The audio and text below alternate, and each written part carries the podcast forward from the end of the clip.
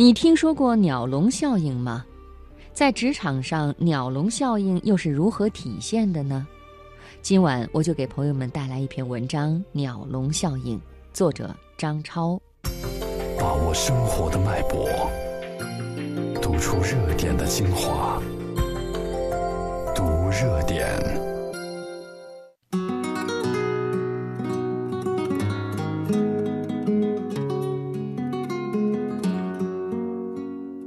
鸟笼效应是一个著名的、有意思的心理现象，它起源于近代杰出的心理学家詹姆斯。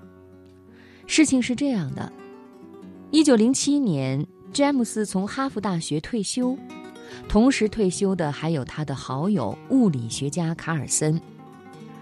一天，他们两个人打赌，詹姆斯说：“我有个办法，一定会让你不久就养上一只鸟。”听完詹姆斯的话，卡尔森根本不相信。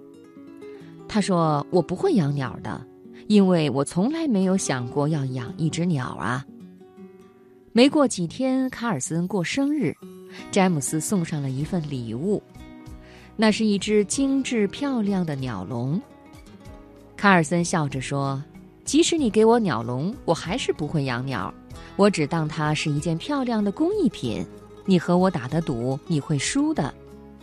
可是从此以后，卡尔森家里只要来了客人，看见书桌旁那只空荡荡的鸟笼，大部分的客人就会问卡尔森：“教授，你养的鸟去哪儿了呀？是飞走了吗？”卡尔森只好一次次地向客人解释：“哦，不是这样的，我从来就没有养过鸟。”然而，每当卡尔森这样回答的时候，就会换来客人困惑而有些不信任的目光。无奈之下，卡尔森教授只好买了一只鸟。詹姆斯的鸟笼效应就这样成功了。在人们的生活中同样如此，人们很难去亲眼看到事情的真相，所以很多事情人们都会靠着常规思路进行推理。举个例子来说。如果在工作量正常的情况下，某一个同事还每晚留在公司加班，其他人会联想到什么呢？人们第一个直接的反应不会是这个同事多拼命工作，而是他利用加班为借口占用公司的资源。杨艳有一个工作习惯，就是加班。每天她第一个来到办公室。而且从坐到工位的那一刻起，他就开始工作。除了中午休息，他的时间利用率是非常高的。一天下来，高效率的运转让他非常疲惫。但是到了下班的时候，他总是不自觉的还想加班。大家都走了，他就一个人加班。这和他的第一份工作经验有关。之前他在小公司上班。小公司的领导从来都是加班到深夜的，所以杨艳和同事们加班也是理所应当的事情。试想，下班的时间，人家都还在办公桌前，或正襟危坐，或忙忙碌碌，谁会想出风头，迈出第一步呢？于是，要下班了，大家都耗着，谁也不愿意做一个到点就走的懒惰员工。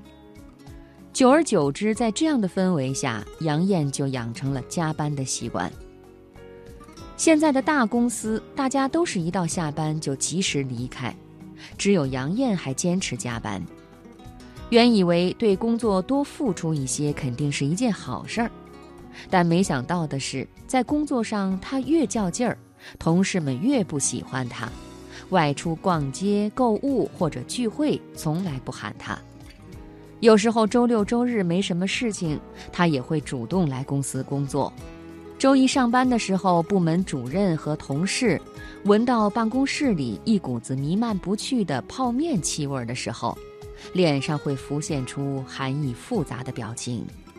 甚至领导不但不表扬他，还说，如果一个员工不能将职业与生活合理规划，下班以后还是赖在办公室里。待到末班车开来，才依依不舍地离去，那么他的生活就太封闭，会直接影响他对这份工作的兴趣的长久性。